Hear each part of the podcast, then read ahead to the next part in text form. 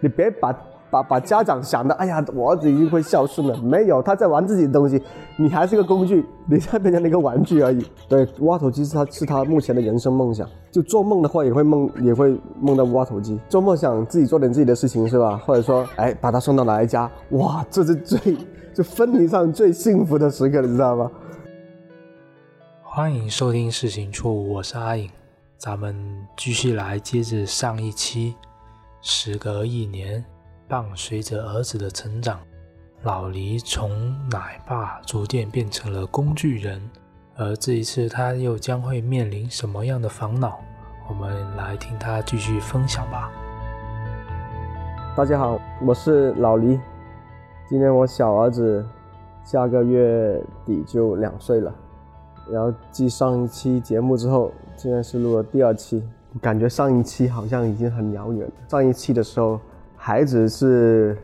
怎么说呢？不怎么动的，就是是我玩他的感觉。然后现在是他玩我的感觉。那这一期会有很多不同的感受来跟大家分享一下。其实我原来还是没有意识这么做的，然后还是菜的话帮我完成了这样的一个事情，然后。呃，如果每年会有这么一个机会的话，如果持续做下去，我觉得到了第三年、第四年、第五年、第六年，可以把这每年的一些感受的话，等到比如说等到孩子十六岁长大之后，可以一次过作为一个礼物送给他啊。当然这当然这个是目前的想法了，如果后面菜太忙的话，那可能也只能靠自己。但总的来讲还是。把现在这个阶段的东西录下来，呃，作为一种记忆的方式吧。他不会走路，不怎么说话的时候呢，还是单向的沟通，对吧？我们去操作他，或者去去怎么弄他都可以。然后现在他长大了一点了，那下个月就两岁了，呃，他自己有自己的生活圈子、生活规律，自己能够控制自己走到什么地方，要做什么事情的时候。反过来的话，我们的操控性就，呃，主动权就越越少，反而要去适应它。呃，这里面的话，确实是一个比较大的转变吧。关键是我陪他的时间少了之后的话呢，他基本上不怎么理我，对。然后晚上呢，都是他奶奶陪他睡觉的。然后有偶尔我我要上床陪他睡觉的时候，他就基本上叫我走开，不要你，叫我走。会啊。然后昨晚我是尝试陪他睡一下，结果半夜十二点多，他睡醒，醒了一下，发现那个味道不对，应该是，然后就就就快哭啊闹啊，然后叫我走啊，他要奶奶啊这样子，然后我就只能叫我妈起来带他，我带不动了。呃，在家里面的话，排第一最亲的是奶奶，然后第二应该是他姐姐，然后爷爷跟我跟他妈妈应该是排在最后那几位，很明显就是周末我妈回老家之后的话。那就我带或者我跟我老婆带，那时候他会对我们好一点。再加上这段时间，基本上我回去最多帮他洗一下澡，或者就看他不到半个小时，他就九点钟之前就上床睡觉了，见的少吧。然后他也跟我不太亲近的，还是小的时候他自己不会走啊，在你玩的时候还是我比较主动一点。嗯，对，现在抱的话呢，就是说要。他他有需求的时候，他要拿个什么东西吃的时候，就要大家去抱他。对我就是一个工具人。如果这么讲的话，可能真的父母就是一个工具。我的任务只是帮他移动到他去的地方，然后我的任务结束了。然后就是，在他看来，我的作用已经结束了。然后他自己去享受那个挖掘机，享受那个鱼，呃，享受那个什么什么玩的东西。然后呢，呃呃，比如说喂鱼的时候。那个余粮他用完了，他就马上赶紧给我，然后他就接上去，所以他不会想到那么多。就他的他孩子的他的目标很清晰的，他对你无非就是要你帮他做事情，拿吃的拿喝的。哦，我儿子学的有点好的就是说，他好，他有时候会主动过来帮你捶背，对，就那一刻感觉会好一点。就学姐姐咯，或者或者呃，有时候我妈自己会用那种什么按摩东西去帮你按嘛。然后他可能也也看到好像很舒服的样子吧，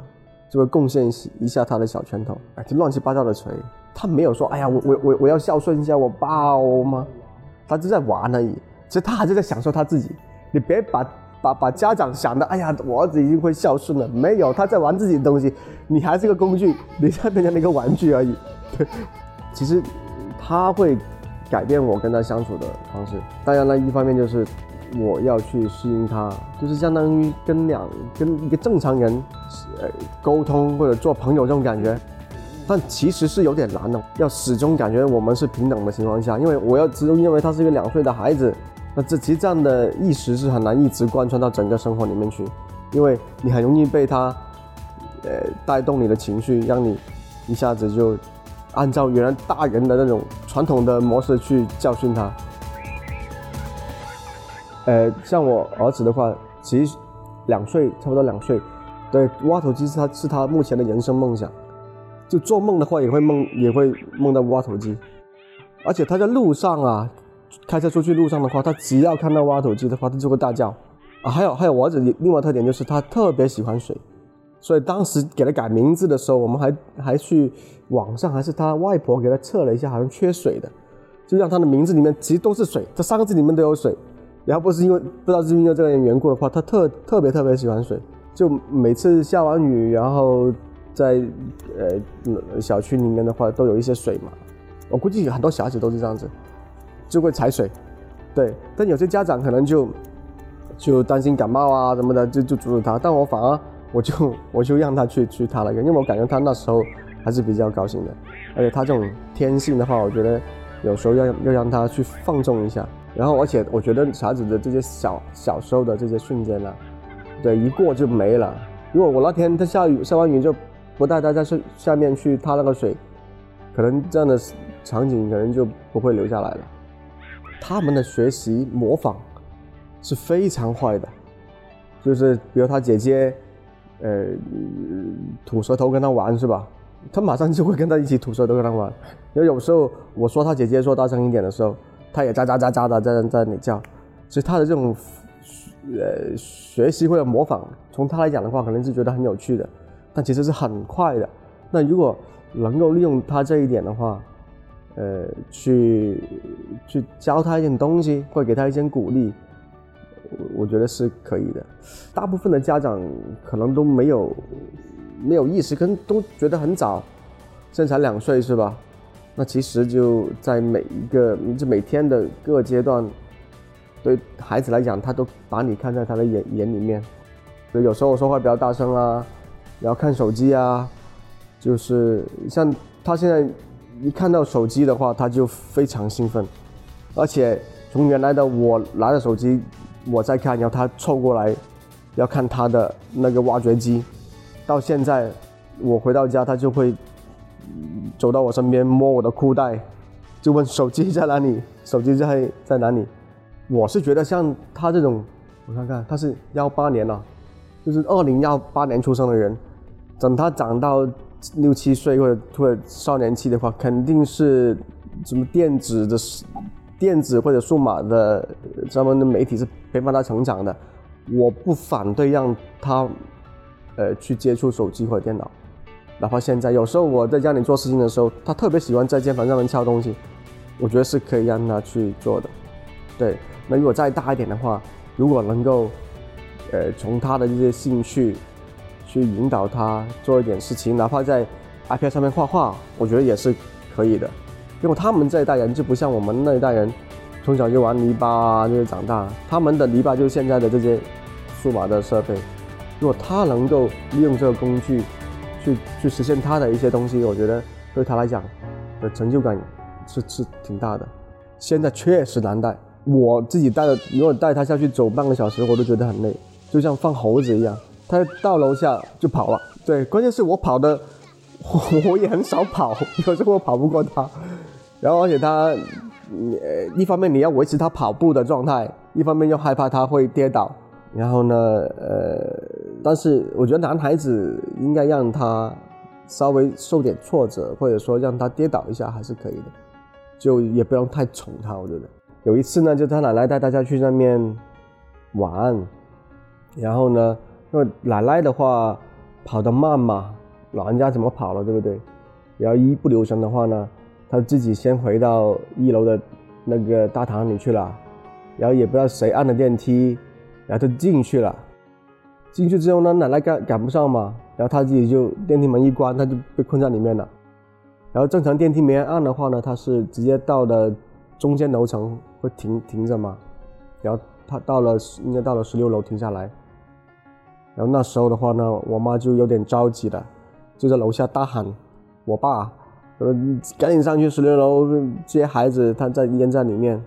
等到他们冲到十六楼的时候呢。就发现我儿子在人家门口那里玩，然后我们后来看了监控，从他进了电梯门关上，然后电梯往十六楼走，从一楼到十六楼过程当中，他就发现身边没有人了，然后他先是拍那个门，拍了几下，心里想怎么还不开门，然后就开始蹲在地上闹了，发脾气，为什么你们不给我开门？大概是这个意思。然后特别神奇的地方就在于，呃。当时十六楼是没有人按电梯的，那正常电梯应该是到了中间楼层它不会打开的。但从监控来看，当时的电梯门不知道为什么会打开了，然后门一打开，他从地上爬起来就赶紧冲出去了。回过头来看这个监控的时候，呃，我是在看到他自己无助抓狂的时候，我是有点心疼的。然后我老婆肯肯定比我心疼多了，估计她都哭了。后来。呃，这件事情的话，一个就是正常的，呃，就是说可能奶奶以后带他出去要更加小心一点啊，或者怎么样的。然后另外一个就是像这些，如果是没有办法避免的一些情况啊，或者说是他以后长大总会遇到类似这样的，你说不幸遭遇或者无助的时候，我们很多时候应该是没有办法帮助他的。也就是说，你刚才说的，他要独立，他要勇敢，有一些困难或者挫折，让他有些磨练困难挫折，让他提前去，去去经历是好的。就像我原来的一个领导，他就让他男孩子啊，他儿子是，啊，他让他的儿子从小应该是六七岁吧，去呃游泳，这种游泳是报了那种专业的教练去教的，然后每天早上五点钟起来，六点钟起来就去游。就游可能游半个小时一个小时，还要去参加比赛，因为游泳是很累的一个事情。然后他爸呢，就故意给他报这样的一个课程，让他去在这样的很辛苦、身体很辛苦的情况下，或者在比赛也不会拿到好名次的情况下，让他去通过自己身体的努力或者自己的一些坚持，能够获得一些，哪怕是第五名、第六名这样的东西。就要告诉孩子，你你你要获得任意一个，哪怕是玩具也好，一个奖状也好，你都必须要付出你自己的努力，而且很多时候是你坚持下来，可能也不会有好结果，但你不坚持完全没有这样的一些呃经历或者对他这些要求，我觉得是特别特别重要。传统说的嘛，什么女富养，男的穷养嘛，但所谓的穷，我觉得不是说给他物质上的什么缺乏，反而是是。呃，让他自己要去努力的去通过自己的努力去获得一些东西才可以。那当然，女孩子也是一样，如果能从小有一个怎么担当的意识，一个责任的意识，我觉得对她后面会好的。我们下一代就是这样的，像像我女儿、孩子、呃儿子这些，他们独立是应该是大部分都是比较独立的，尤其如果是只有独就是一个孩子的话。他们应该是比较多，因为他们涉及到的信息太多，比我们多太多了。一岁过完之后，他就开始知道，知道自己对来的事情是不要的。对，无论是语言上说不要，还是身体自己上就告诉你不要。对，而且他关键是除了他说不要以外，他能表达出他要什么东西，玩具咯，然后吃的咯。如果要讲到教育小孩的话，其实很多家长的话呢，从两岁开始就送送什么早教班啊，或者带他去学那个学那个。我主要是没有时间跟太多精力现在啊，可而且我觉得他两岁的时候，我觉得还是有点早。但是呢，你说会不会跟大家一样，也会去上那个班上那个班？我我我觉得是有的。但是呢，我我理解就是这样的班应该是在我自己要对这样的课程啊。或者这样的内容，呃，我自己理解完之后，他去让他去上，而不是从众的别人上什么就上什么。另外一方面，呃，家庭的教育会比较重要。那也就是说，就父母在家里面的表现，其实还真的是每时每刻影响到他，而不是在那个班里面待一个小时，他学到的东西。孩子从小能够养成一些习惯，会好。然后这种习惯的话呢，应该是开始的时候应该是家长去支持他们的。那也就是，家长需要自己投入一些时间精力。呃，我之前跟我女儿，呃，就跟她，他们学校有什么读书啊，什么东西的。正常的家长的话呢，就是说，呃，要，呃，孩子在读是吧，在旁边坐着，或者哪，哪怕是家长读要给他听。其实我的方式不是这样子，就我是希望他能能够知道，第一个，读这个书是你自己的事情，然后第二个，即使我要去监督他的话，我是希望要换个方式。不是我傻傻的坐在旁边听他看，所以我最后给他布置的方式就是说，你先读一遍，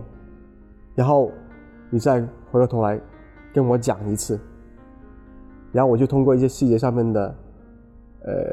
提问，就知道他大概读的程度怎么样，也包括跟他在就这个故事做一些交流或者一些讨论的时候，可能把里面的一些他没有意识到的一些点呢，然后再灌输给他，就这样的方式。共同参与的方式会更好一点。我前天晚上接我女儿晚辅导，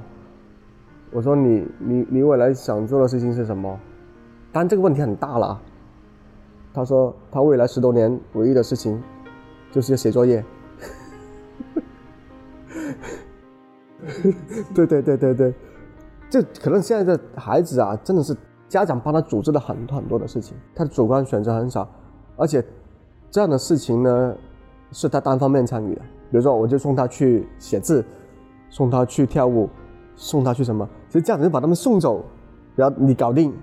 我好像完成了我的事情。对，但是我看我一个朋友的话，他做的好的就在于说，他是把自己的兴趣，比如他他喜欢摄影，他喜欢到户外去露营这些是吧？他会把这些兴趣慢慢的去呃影响他的孩子。现在他的孩子可能小的那个应该是七岁多吧，他自己在家里面可以搭帐篷，就他把一些生活上的实实践的东西啊教给他，然后呃我就觉得呃刚刚刚才说要读书啊，其实很多的东西不一定是从书本上面来的，哪怕是搭一个帐篷，第一步可能是看怎么看说明书，然后第二步他怎么分步骤的把把把那些部件放好是吧？然后第一步做什么，第二步做什么？然后这个过程当中的话，是能够让孩子有一种学习新事物的习惯。也就是说，他他后面可能面对的不是一个搭帐篷的问题，但他可以把同样的逻辑或者方法应用到其他的事情上面去。然后这些是呃调动了孩子的眼睛、手一起去去去去形成习惯的一种方式，而不是他只是坐在教室里面听老师讲。对，所以这种所谓他们说的什么亲子的这种方式是特别好的，但是可能很多家长，第一个真的是没有那么多想法，第二个是也没有那么多时间还有耐心，这也是我自己可能要警惕的地方。他有一个好兄弟，对，就刚刚说的那个杨洋哥哥，那么每次见面的话，相互都会 say hello 的，同一栋楼，然后可能差不多时间下去。然后经常会见到，而他们两个的话呢，其实表面上看的话，是一个是文静的，一个是比较活跃一点的。像我儿子就比较活跃的，经常在打功夫啊，大喊大叫啊。然后杨哥哥呢，是表面上看上去比较文静，其实是想法应该是也是很多的一个孩子。他们差不多年纪就差几个月而已，然后每天晚上就在那个小区里面疯狂的跑，然后同样的爱好就是看鱼。他自己会有自己的圈子的，我觉得，如果能做到的话，最好就知道他交了什么朋友。但很多时候啊，像我女儿现在七岁的时候，她妈妈对她比较凶，会严要求比较严格。她很多时候不会把她在学校的东西分享，她害怕把事情说出来，然后就被你骂了。那我可能会好一点，我会意识到这一点，我就呃偶尔跟他瞎聊天一样就聊东西。就这里有还有就有有有有点困难的，就是同样一个人。就是一个，同样一个家长的话，他既有要跟他平等的时候，同时大部分的时候还需要维持那种权威性是吧？或者说，所以特别难。但最好的方式还是以朋友的方式。家长的判断意识里面其实很快的，一来家长的判断就是对跟错，好跟不好，其实就忽略了那个过程。这个孩子为什么这么想这么做？我们没有太多时间去考虑这个，啊，告直接告诉你结果，这样做不对，而没想他为什么会这么做，或以后怎么避免他这么做，他当时是怎么想的？这个过程我们好多时候都没有去去考虑，因为听的过程很长，然后呢，我们想叫家长还是希望马上能得到结果。他越来越大的话呢，可能我跟他的交流方式可能会越来越理性一点。就这种理性的话呢，是真的基于他长得越来越大，然后你期望他学这个学那个，或者懂事知道道理，可能更多的是理性这方理性这方面的一些交流。目前看的话，第一个肯定要身体健康啦，对不对？多吃点，多运动一点。然后第二个，我觉得还是希望他能够建立自己的兴趣。因为我发现有有兴趣之后啊，就你持，哪怕你我就是累积木，如果他能够持续去做一个事情，很专注、很安心去做的话，只要把这个事情做通、做透的话，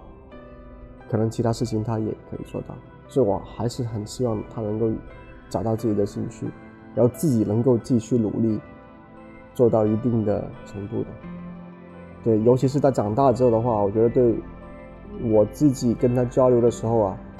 很多时候是要通过他来去改善我自己的，就无论是说话的声音方式，我大人的脾气呀，或大人在家里干什么事情是吧？其实这些都像刚才说的，他都是看在眼里面的。所以，如果是真的是作为一名好家长的话，我觉得时时刻刻都要去反省一下什么地方做得好一点，就是。最最简单就是不要在孩子面前，呃，大声说话，或者说是做一些暴力的动作，呃，然后一些习惯，不要在他面前抽烟，不要在他面前长时间看手机，等等这些，然后就是要控制自己的情绪，很难，就是越越简单的事情其实是越难，而且情绪这东西啊，对他影响，可能是很很很冲击的，对他影响最直观的。因为他从小不会说话的时候，他就看你情绪来来来来来来自己做事情的嘛，所以这一点确实是很难。然后另外一个就是，我希望呢，孩子的事情就是希望他一直能够跟我敞开他心里的话跟我讲，但是有矛盾就是说，你始终要在他面前树立一个伟大的、可靠的父亲的这样的一个形象，所以这里面的拿捏啊。这个不是几句话能说完，然后呢，能够时常的去反思一下自己哪个地方做的不对的，哪个地方做的好的。如果是给其他父亲讲的话呢，就是还是要认真的去对待自己的孩子。就这个认真的话，就从你回到家的时候就开始的，回到家的第一秒钟开始到你回到家，然后这段时间可能有长有短，但你要一旦进入了自己的家里面。你就要时刻提醒自己，你在扮演着一个父亲的角色，你要努力的做出一个榜样给孩子，然后呢，就是要争取尽量多的时间陪伴他，跟他一起去做一些东西，而不是打开电视让他自己看。现在两岁啦，然后顺利的话，明年录第三期的时候，他已经上幼儿园了，想想都高兴。这一期总的感受就是要努力工作了，要赚钱，或者营造更好的生活环境。然后总的来讲，还是希望他能够健康、快乐的成长就可以了。拜拜，多点打赏啊！我们录的很辛苦的。拜拜，我们明年再见。